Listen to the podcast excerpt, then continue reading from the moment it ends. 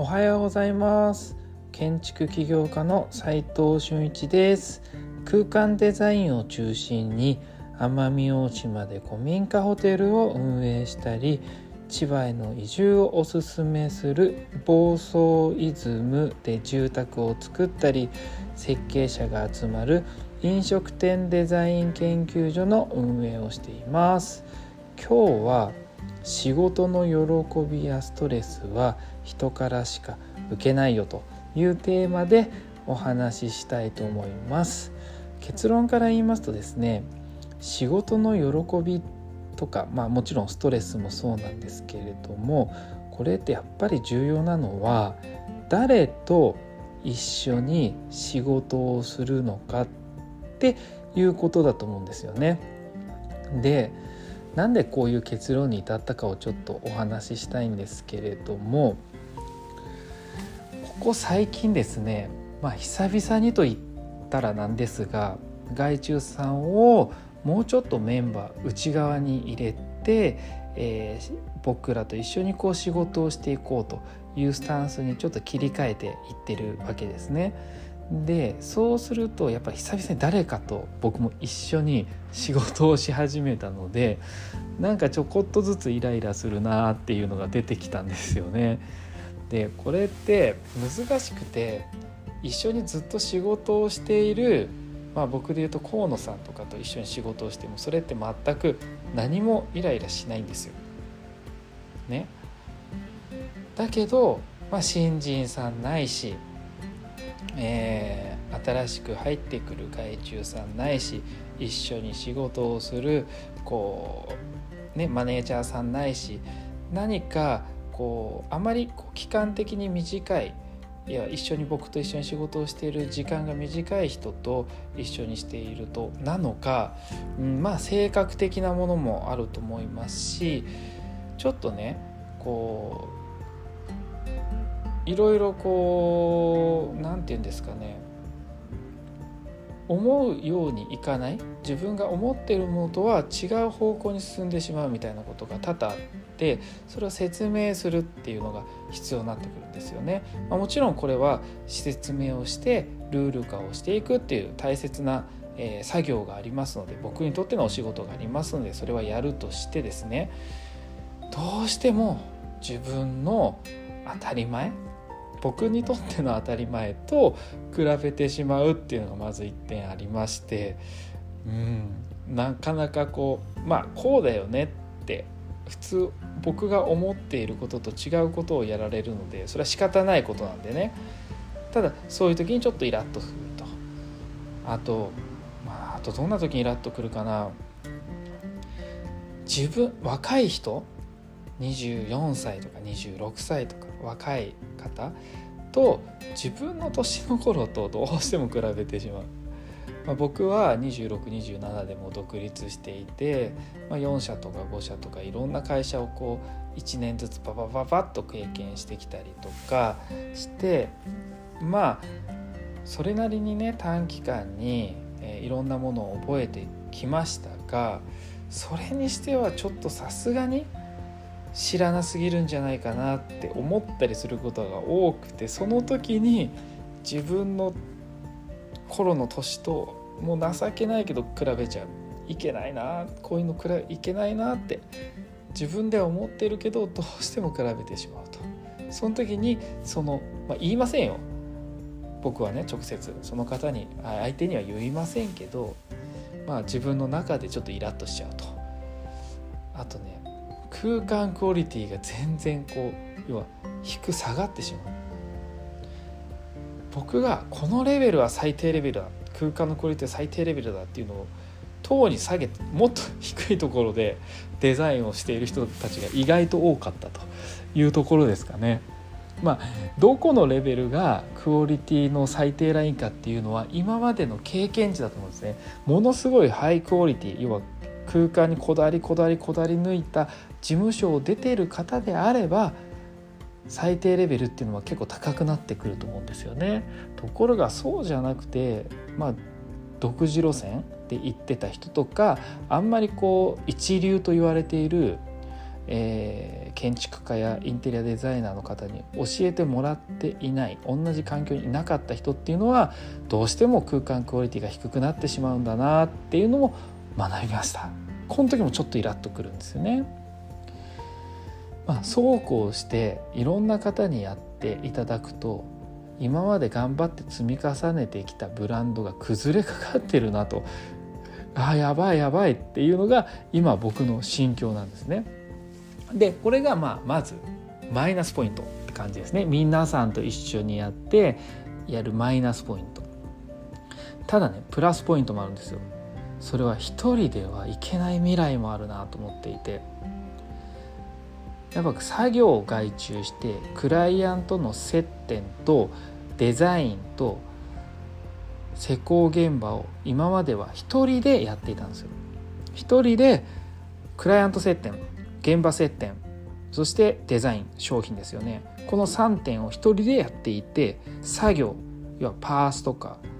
パースのその最終仕上げとかレンダリングとかねあとはプレゼンシートとかねマテリアルとかね図面を書くこととかね管理報告書を書くとかねそういう作業と言われているものを外注して顧客の接点営業とか現場管理とかデザインとかっていうものは自分でやってたわけですよ。でその時はあんまイライラしてないです。やっぱりこう作業できてチェックして直してもらうとかそういったこう作業ベースで依頼ができたんでねでストレスもなくある程度ねこう楽しいとか喜びも感じられてたんですよ。で空間デザインという仕事だけであればこの方向性がいいなとやっぱり思います今でも。ただねこう、まあ、株式会社景色という会社で奄美大島で古民家ホテルっていうのを設計企画設計運営まあもろもろ全部やってるんですけれどもそれを始めてから自分のできることがもっとね他にあるなともっと空間デザインというものを通していろんな人に喜んでもらえたり感謝されたりすることってもっといっぱいあったり特に奄美大島とかで感じたのはデザイナーがやっぱいないんでほとんどいないんであのただそこでお金を出す人ももちろんいないかもしれませんが必要なんですよね。必要だって思ったんですよ。こういうとここそ必要だと思ったんですよね。でそうこう考えているとどうしてもですね一人ではできないいろんなことがあったんですよ。もちろん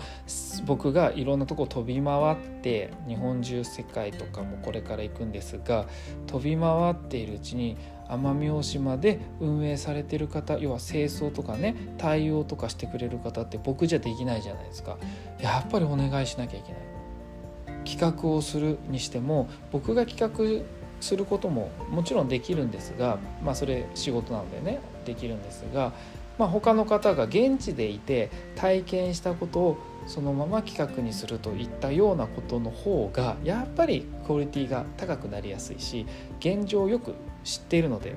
本質をついていけるなとやっぱ思いますので、えやはりこれも一人ではできないこと、まあ、そうしていくと設計作業もいろんなものも一人ではいけない未来っていうのが出てくるなというのも感じました。と仕事が最後ねこれポイントですよ。楽しいか苦痛かみたいなあるじゃないですか。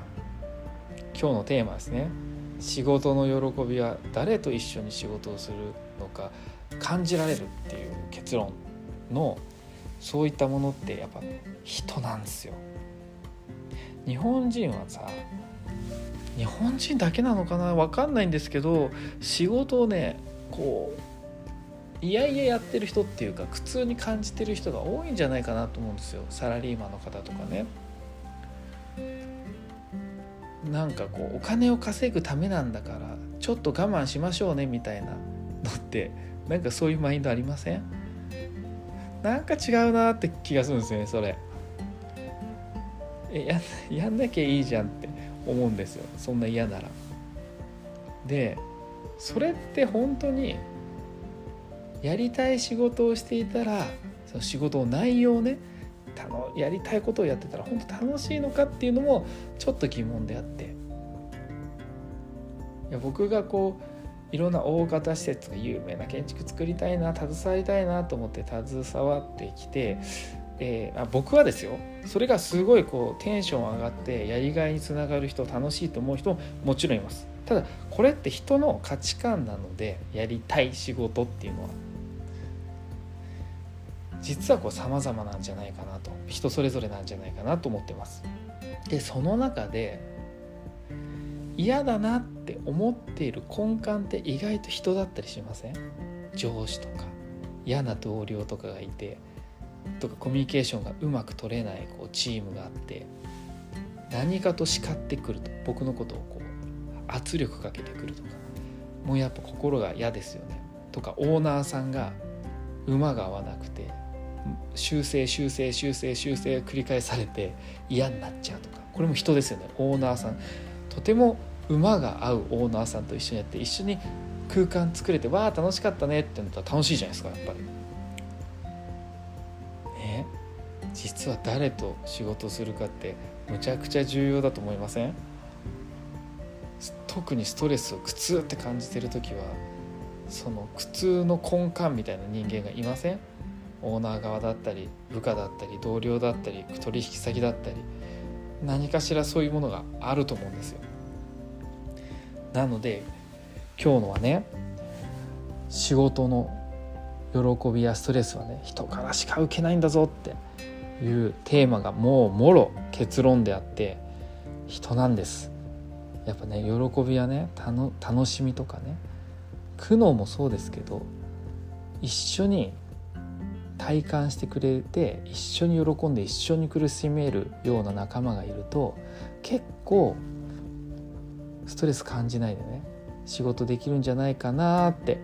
思ったので皆さんもねこの考え方えー、ぜひぜひ、えー、覚えておいてもらえると嬉しいです。最後にちょっとだけお知らせさせてください。実務で学べるインテリアデザインの学校隠れ家では、えー、最前線で働くインテリアデザイナーと施工者とオーナーとのリアルなねやり取りをね LINE で見て取れます。実践的な内容に、ね、なってるんで興味がある方はぜひぜひ参加してみてください。他のメンバーとのねコミュニティとかもね、えー、入りたい方は、えー、オープンチャットにまず入ってみてください。えー、またねこう弊社、えー、私のね設計事務所の会社ハーミットクラブデザインっていうんですけれどもそのね運営してます各種ブランドまあ、飲食店デザイン研究所だったり暴走イズムだったりコンテナイズムだったりとかね、えー、お仕事にね興味がある方はぜひぜひ隠れ家の公式 LINE に登録してみてください。皆さんとね一緒にお仕事できる日を楽しみに待ってます。それでは今日しかない大切な時間を全力で楽しみましょう。ではまた。